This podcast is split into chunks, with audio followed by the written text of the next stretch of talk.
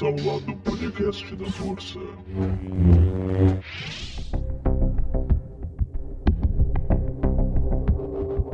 Olá, Dissecamores, sejam bem-vindos ao quadro de casos criminais mais amado do Clube do Podcast. Eu sou a Lia Eu sou a Vanessa. E hoje o nosso episódio ele é especial de Dia dos Namorados. A gente vai falar sobre um casal, como eu posso dizer, um tanto quanto peculiar, exótico, né? Exatamente. Pra que cometer crime sozinho se você pode ir com seu par? Exato. É um Apaixonados. de um date, né? É uma coisa date diferenciada. Exatamente. Então hoje nós vamos falar sobre os assassinos do pântano, a Mayra e o Andy Brandy. Fiquem com a nossa hora do merchan antes da gente começar a falar, porque o episódio de hoje tá especialmente ah, romântico. Mas a gente precisa ganhar dinheiro também, porque senão você vive só de amor.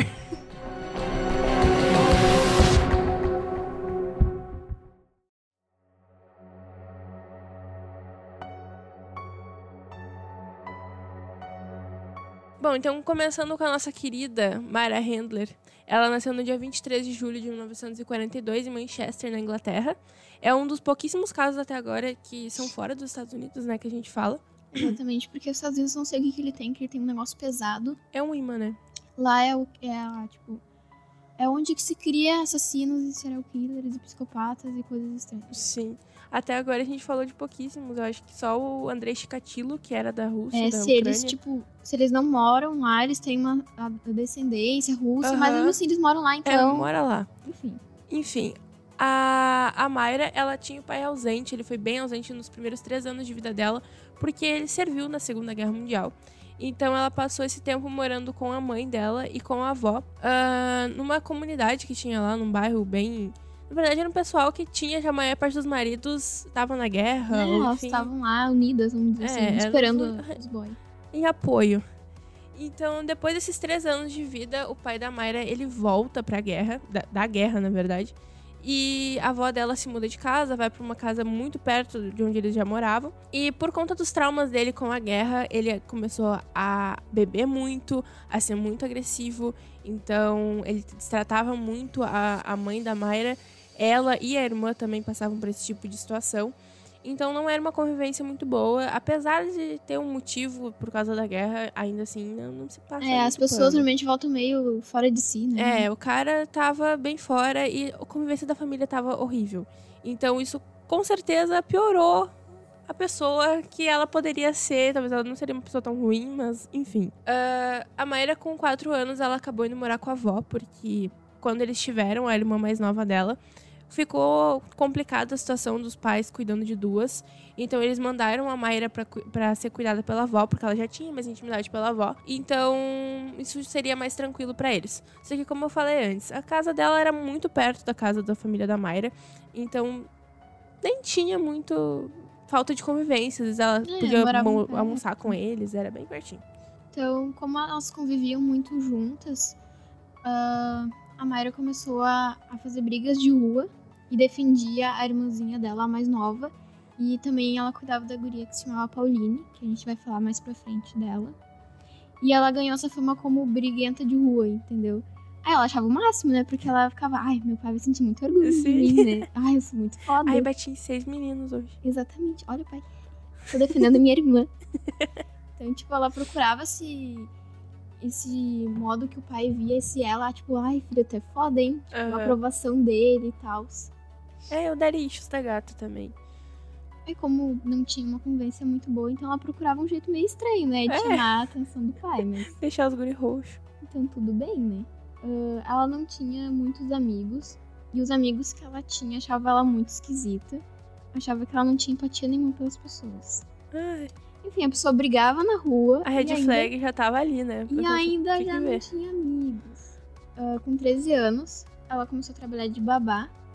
E até então a gente sempre fala assim, ah, que a criança. Mas isso não é sempre, gente. Que a criança demonstra já do início que ela tem um, um probleminha aí.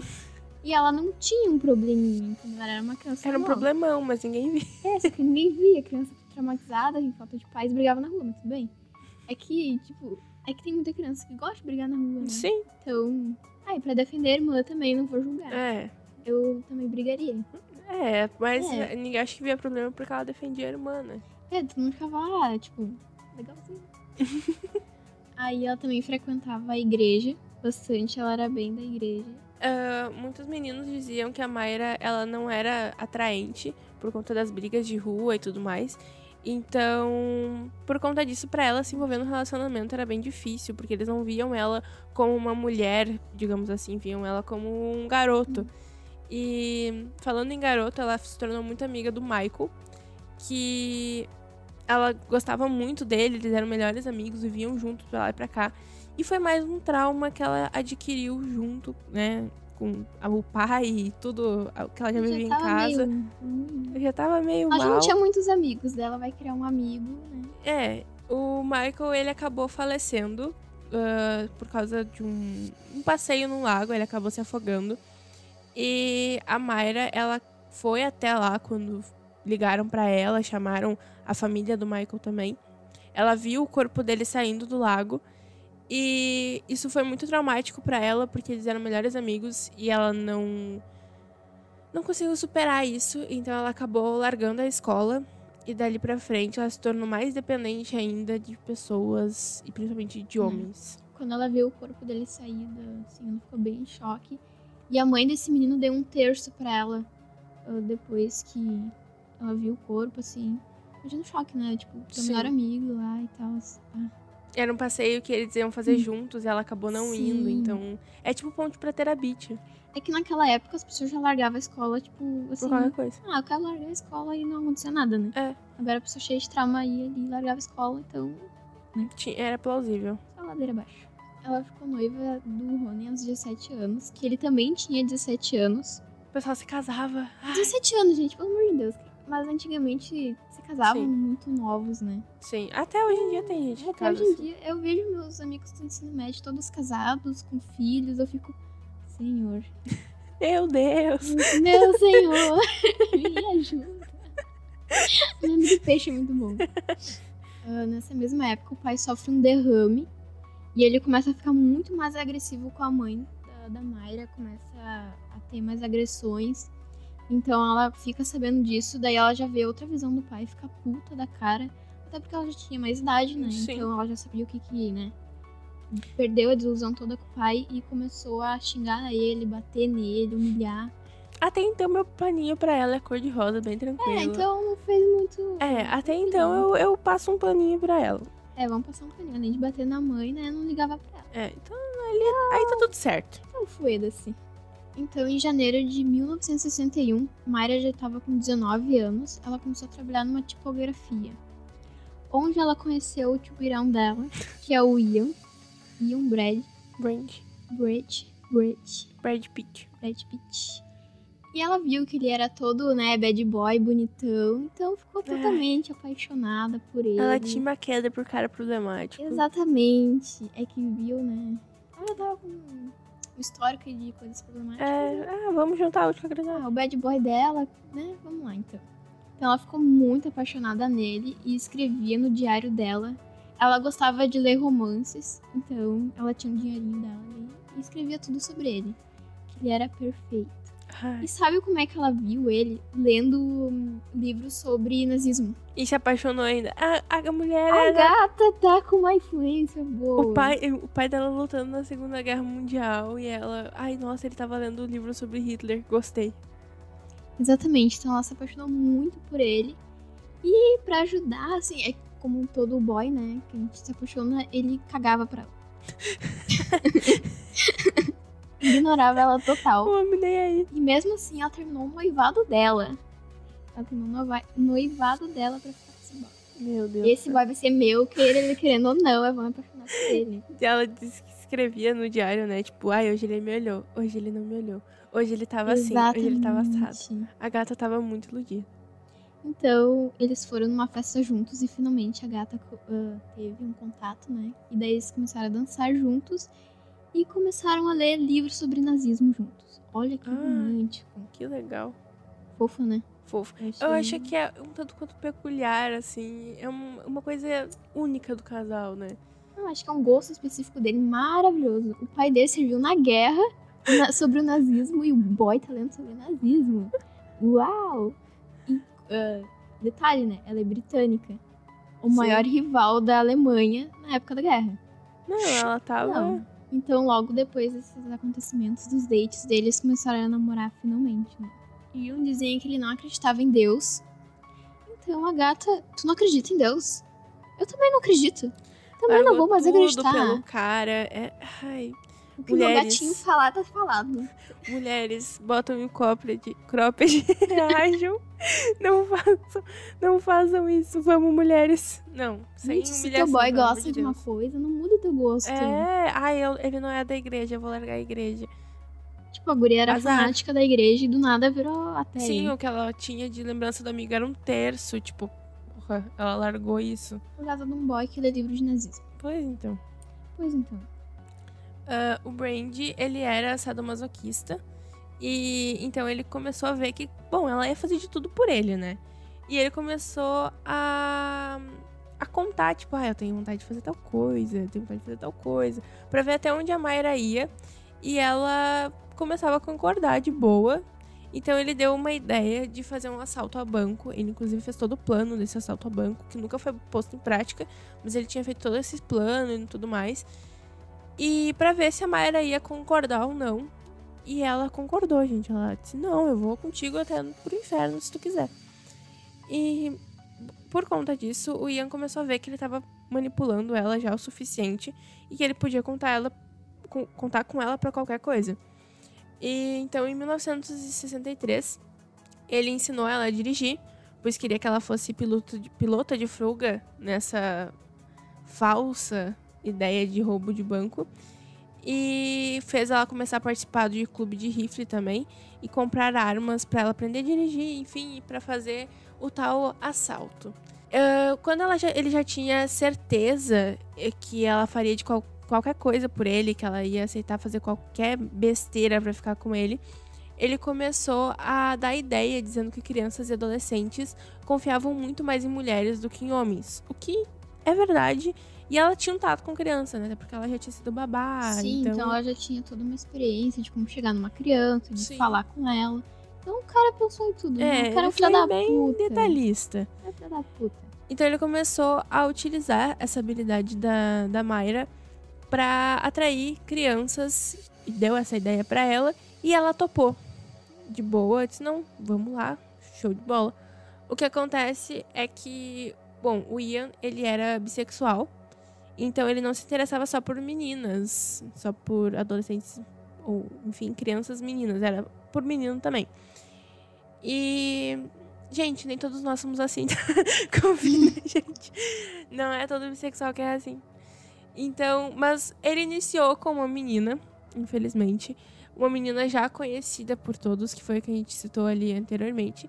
A Pauline, que foi cuidada pela Mayra, era a melhor amiga da irmã- irmã da Mayra. Então, foi na rateada, né? Mas ela, Ela, tornou. cuidou da guria. E mesmo assim, sabe tudo por causa. Cara, essa mulher devia ter Sim. sido um gostoso, né? Não, Pra ela, era tipo, olhar pra ele e falar assim: ai não. A Pauline, infelizmente, acabou se tornando a vítima perfeita, né? Porque já era alguém que ela conhecia, alguém que precisava de carona ali na hora. Ela era uma pré-adolescente, já adolescente, vamos dizer assim. Porque ela não tem muita diferença de idade da irmã, como ela Sim. é amiguinha dela. E também porque adolescente naquela época era menos procurada do que criança. Aham. E adulto muito menos. É, então Como a gente já falou em outros casos aqui, o pessoal não passava anos e as pessoas não notavam que as pessoas tinham subido. Sim. Mas quando é criança, eles procuram mais. Mas adolescente também tem um nível de adulto, então eles não procuram tanto. Então, a Pauline tava indo numa festa, quando do nada surge a Mayra perguntando se ela quer uma carona, pedindo ajuda pra achar uma luva em específico que ela Ai. tinha perdido. E se ela não achasse o namorado dela, ia ficar muito puto com ela. Eu, eu fico imaginando como é que essa criança vai. Ai, eu tô atrás de uma luva. Problema teu. Ah, bora! Como ela achou? É como ela conhecia já a Mayra, né? Sim. Ela acreditou nela, né? Ai, mas ia atrás de uma luva. Justamente, né? Ajuda pra procurar uma luva. Se fosse, sei lá, tipo, ah, pedi um colar que ele me deu. Daí um colar de ouro, um bagulho, tipo, É. é, vale. Uma luva, a gente vai se catar. É que adolescente muito inocente, né? Então ela aceitou a carona, obviamente, pra procurar a tal luva. Então eles, ah, de carro, foram 24 quilômetros depois dessa cidade que era Manchester.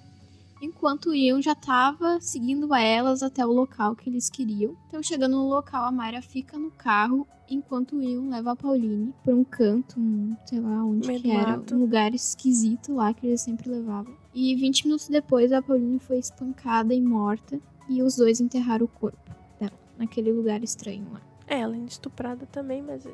É, parte- fizeram várias coisas. Fizeram né? várias coisas com ela. É- Era no meio de um pântano, por isso que eles foram conhecidos como assassino do pântano. É, então. tem, tem algumas fotos, se vocês forem pesquisar, porque a polícia tirou do Sim. local e tal. E é bem, bem É, esquisito. é que como era um pântano, tipo, tu cava e tal, o pântano é, é, não consegue fazer muito fundo, né? A- É. A cova, então É meio burro, né? ficou ali. É, Então, depois que enterraram o corpo e tudo, né? Plano perfect deles. No outro dia começaram a fazer as buscas e também não tinha pistas nenhuma, né? Porque a guria foi lá, pegou carona e foi sim, assim, ainda A- mais que o pessoal não ficou cuidando. Ainda mais que ia ser a Mayra, então, tipo, vamos dizer que ela era conhecida, assim. Sim. Óbvio que não ia desconfiar dela. Mas todo mundo ninguém viu. Mas um dos suspeitos foi o David, que era ex-namorado de Pauline e atual da irmã da- mais nova da Mayra. Ah, é a talaricagem. As gatas dividem namorados. amiga que é amiga. Amiga, amiga, ah, não quero mais, vai continuar. E ele tinha um histórico bem merda, então fica, né, ah, porque não ia assumir a guria, né? Sim. Mas não tinha provas pra, pra ele, então descartaram.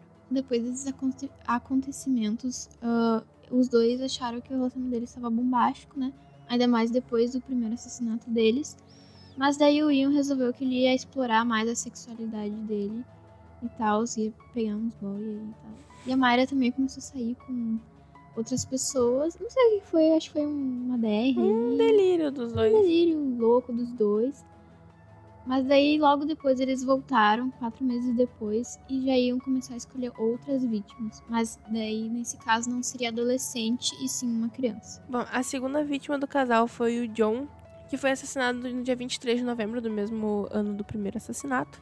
E novamente eles ofereceram uma carona pra levar ele pra casa e usaram o mesmo lugar que eles tinham usado no, no outro assassinato da Pauline e usando a desculpa também que tinha que procurar a bendita luva. Já no local, ele estava já no local que era bem afastado, o Brand fez a mesma coisa que ele tinha feito com a primeira vítima, mas ele tentou cortar a garganta do menino, o que não deu muito certo.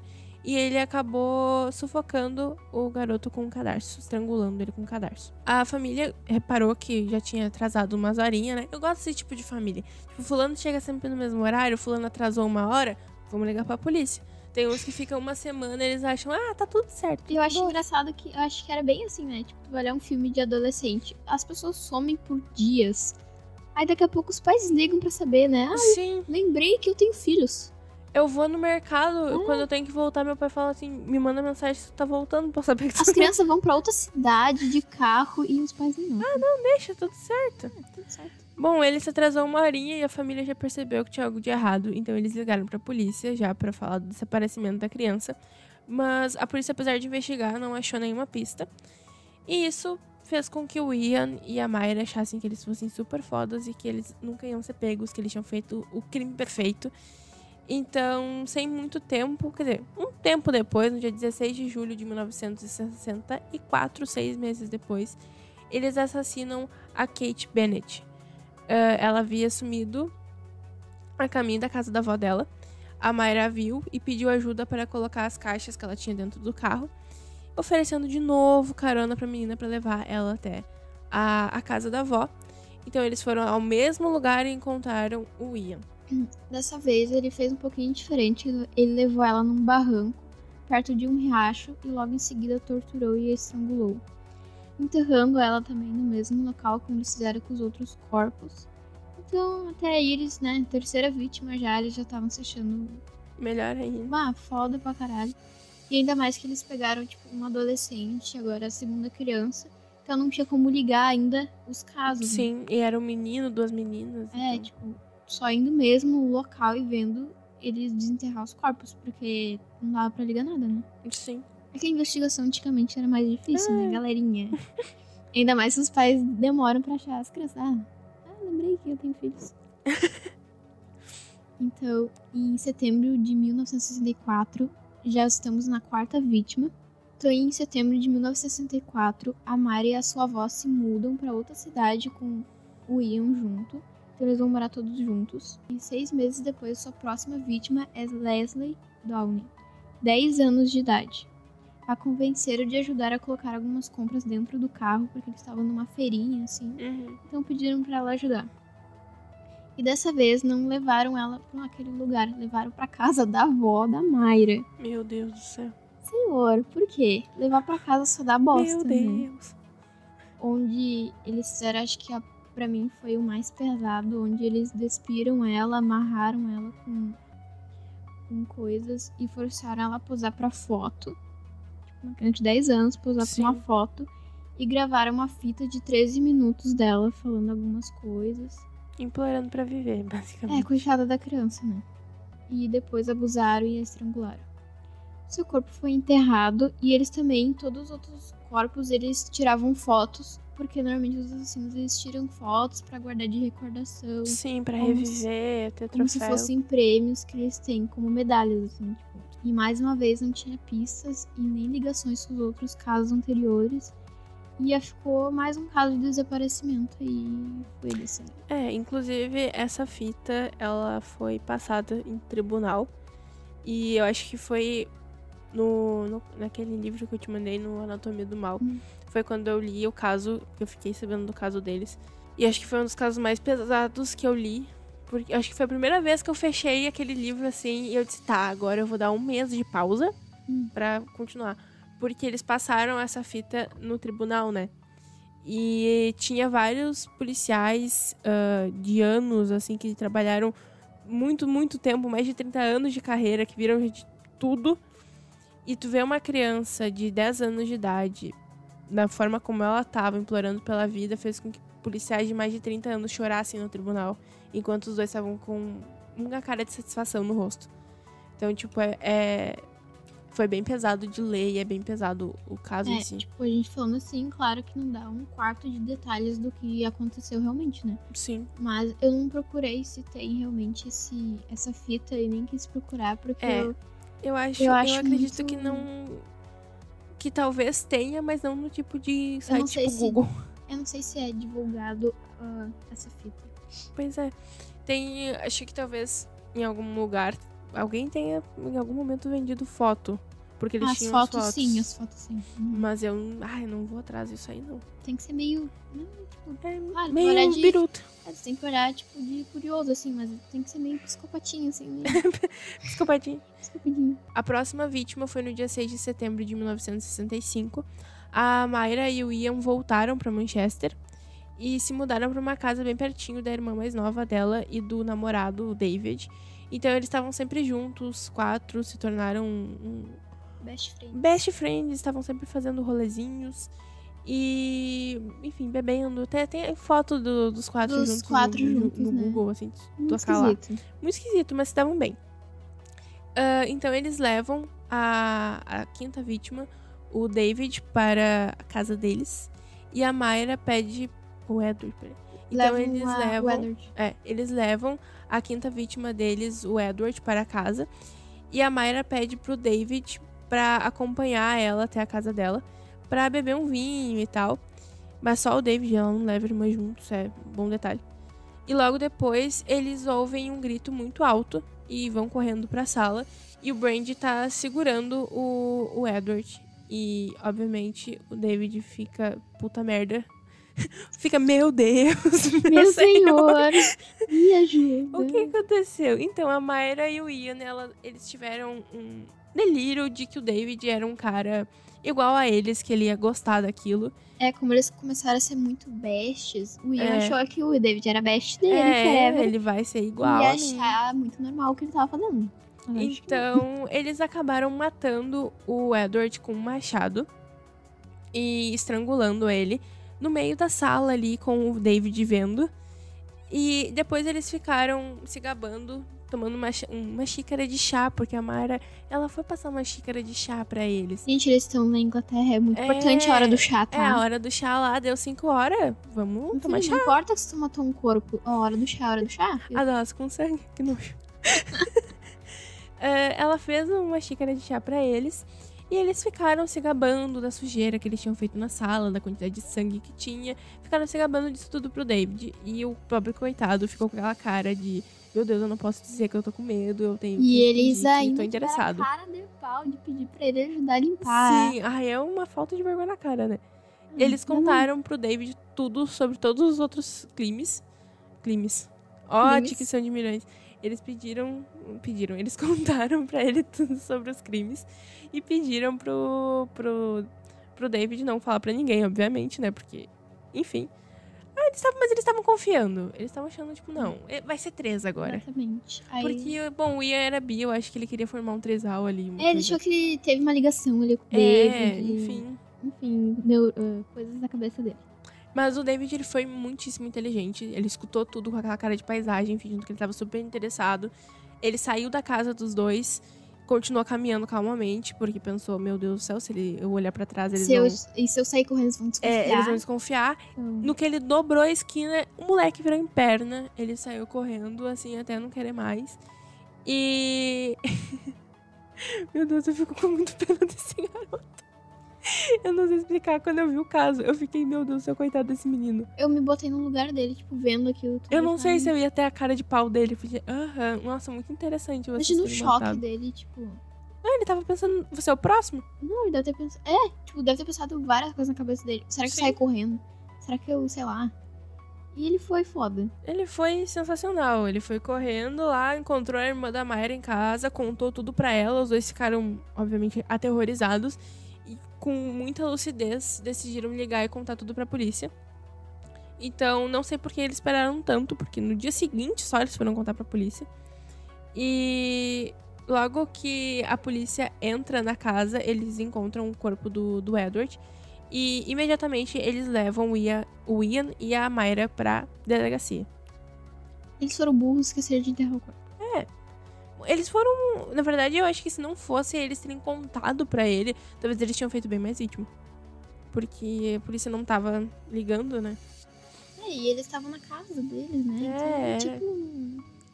Eu acho que eles não iam, não iam ser pegos tão cedo. Então eles são levados pra delegacia, mas ninguém tava acreditando. Tava, tipo, todo mundo chocado, né? Pela época, né? Ai, meu Deus, que choques. Imagina o pessoal que deixava os filhos com ela. Na época, né, que ela era babá e tal. O como isso ficou, tipo, caralho, eu deixava meu filho com ela. Ou, tu, tipo, tu vê ela assim, indo, sei lá, eles indo pra algum lugar. Nossa, que casal bonito, né? Aham, que casal, casal legal. lindo. Casal da igreja. É, um casal um santo. Maravilhoso. Mas daí a polícia começou a revistar toda a casa e começou a achar todas aquelas fotos que eles tiravam das vítimas. ah, viu a mala cheia de fotos e coisa, tudo aquela Eles listinha. encontraram a mala, né? Porque eles tinham mandado pra outro Sim. lugar. Mas encontraram a mala e tinha toda aquela listinha dos planos que eles tinham, até o assalto a banco que não foi feito. Tava tudo ali, bem bonito pra eles pegar, então Ai, foi tipo um tiro no pé, né? É, foi o tiro no pé. Imagina a raiva que eles devem sentir do, do David. É, tipo, como é que a gente não percebeu que ele ia fazer isso? Eles confiaram muito no cara, né? Confiaram Ah, pra caramba. O David tinha alguma coisinha aí. É, tinha um mel diferente. Um mel diferente, igual o Ian, né? Ah, daí, co- como eles foram presos, o Ian tentava convencer a polícia que a Mayra não tinha feito nada, que foi tudo parte dele. Eu achei que ele ia ser. Nessa parte, quando eu comecei a ver, eu achei que ele ia ser filho da puta e falar que foi Eu tudo também. dela e não foi ele. Mas eu acho que, tipo assim, faz sentido o que ele falou, sabe? Tipo, que ele dizia, ah, ela. Eu só usei ela. Eu realmente acho que ele só usou ela. Sim, só que ele podia ser filho da puta. Ele né? podia ter falado que era só ela. Mas eu acho que. É. Sabe o que eu acho que era o problema? Eu acho que ele era um cara tão egocêntrico e ele se achava tanto que ele tinha medo de que ela ficasse com todo o reconhecimento. Ah, pode ser, né? Entendeu? Aí ele já quis falar, tipo, Uhum. não, fui eu sozinho, eu usei ela, eu sou o cara ruim, eu sou o manipulador, pra não É, então. É, daí, tipo. Ele ia ser o fodão, né? Ele ia É. sair nas notícias nos jornais, né? Sozinho. Como todos os outros assassinos que querem isso, né? Eles querem que tu saiba que ele matou como se fosse lindo. Pois né? é. Acho que era essa a questão. Mas a Mayra daí disse que não, que fizeram tudo juntinhos, lindos, maravilhosos nos dates deles. E o pessoal não acreditava porque ela era mulher. Que era mulher, eu frequentava a igreja, né? E tipo, não, Não, não foi tu, não. não foi tu não, fofa. No dia 10 de outubro de 1965, a polícia encontrou o corpo da Leslie e 11 dias depois o corpo do John, mas não encontraram as das outras vítimas e nem qualquer evidência que ligasse. Pela primeira vez na história britânica, uma mulher estava envolvida em crimes. Já não era normal, porque tipo, todos os casos que a gente falou aqui até agora, não tem nem por cento de mulher. Sim. Tipo, a mulher... Até agora, né? Vamos, vamos mudar isso. Até agora, vamos mudar isso. Mulheres assassinas. vamos lá, mulheres. Direitos iguais? Mentira, gente. É que mulher é muito mais inteligente. É verdade. Beijos. Vocês não sabem, mas existe mulheres muito. A Nani Dolls, que eu quero falar dela ainda. É, a Nani. Ela tem um livro só dela da Dark Side, né? Que é o volume 2 do Lady Uhum. Killers, é só dela. Ela matou vários homens por dinheiro e até hoje não sabem quem ela era. Onde é que, quer dizer, onde é, quem ela era sim, mas onde é que ela tá. Elas são muito mais Morreu. inteligentes. E, tipo, é, eu acho que a mulher, ela pensa de um jeito diferente. Ela não quer se aparecer igual o homem que é, tipo, ah, eu sou foda. Ela pensa de um jeito, sei lá. Eu acho muito doido que, tipo, eu não vejo que, a- que o. Eu vejo que o homem mata por poder sádico. A É, mulher tipo, já é um tesão, assim. É, a mulher já é um poder diferente, assim. Parece que, que ela mata pra poder dizer que ela consegue fazer aquilo. Só que ela não precisa falar pros outros que ela consegue. Que é entendeu? muito mais É muito mais, genioso. Então, é muito mais foda. é foda e é isso aí, ponto final. É minha opinião que importa. então tava todo mundo em choque e não acreditando, tipo, caralho, né? Ah, Não. Deve sido muito, muito doido. Muito doidos. Então, Ian recebeu três acusações de assassinato pelos três corpos que acharam. E a Mayra recebeu por dois e assassinato de assassinato e cúmplice. Eles tinham o mesmo advogado, então eles podiam se encontrar, assim, e podiam trocar cartas de amor Meu Deus. codificadas. Então, tipo, o amor até o final, né, galerinha? Tô contigo, não nego. E falavam também, se prometiam, a declaração de amor eterno deles era: a gente vai continuar matando juntos, tá, amor? Ah, a gente vai sair daqui e vai continuar matando todo mundo. Exatamente. Então essa é a promessa de amor deles. Que romântico, cara. Prometa isso pra você. Mentira, não prometa. Não. Então, no dia 19 de abril de 1900 1969, o julgamento da Mayra aconteceu. E ela dizia agora que era inocente, só que eles tocaram a fita que foi encontrada, que foi do assassinato da, da Leslie. E nessa fita eles conseguiam escutar a voz da, da Mayra mandando a menina calar a boca, porque a Leslie ela tava chamando a Mayra de mãe e o Ian de pai e dizendo para que eles parassem. E a voz da Mayra então ecoava, dizendo pra menina calar a boca. Por que, que a menina tava chamando ele de pai? Será que eles mandavam? É. Sei lá, muito esquisito. É que a gata falou que as- fez as coisas junto com ele, mas depois ela queria ser inocente. É, eu acho que ele convenceu ela a se inocentar. É, pode ser. Daí ela queria provar que ela é inocente, só que como eles tocaram essa fita, né? A gata ficou sem argumentos, né? Porque apareceu a voz dela na fita. A voz dela não tinha o que fazer. Então, tu não podia falar que tu não tava lá. Se tu tava lá sim, minha filha. Então, te aí. O julgamento durou duas semanas. o Durou ju- menos que o julgamento do Johnny Depp e da Amber Heard. É que já tinha provas o suficiente, É né? verdade. Não tinha muito o que fazer. Ela foi culpada pelos crimes, mas ela foi inocentada pelo caso do John. E ela foi considerada a duas prisões perpétuas. Considerada. E ela foi condenada a duas prisões perpétuas. E também foi condenado pra, ah, perpétuo e tudo. E mesmo assim, eles continuaram trocando as cartinhas de amor deles, mesmo Sim. presos. Ai, Ai, te beirão down nesse amor que não tem fim. Ah, mas ela mesmo assim alegava que ela era inocente depois. Mesmo assim, o júri falar, condenar e tudo, ela falava que ela era inocente. inocente. Então, Ela ela até chamou um jornalista pra ir lá, pra ver o lado dela. Ela criou toda uma uma revoltinha, narrativa. abriu o caso de novo. A gata ficou sem argumentos. Falou que ia voltar falar. pra igreja, falou que ia mudar. E, e pior que tinha mulheres que estavam acreditando nela, tipo, que ela foi manipulada e tal. É, é que eu não acho que ela tenha. que ela não tenha sido manipulada, mas que ela também não fez.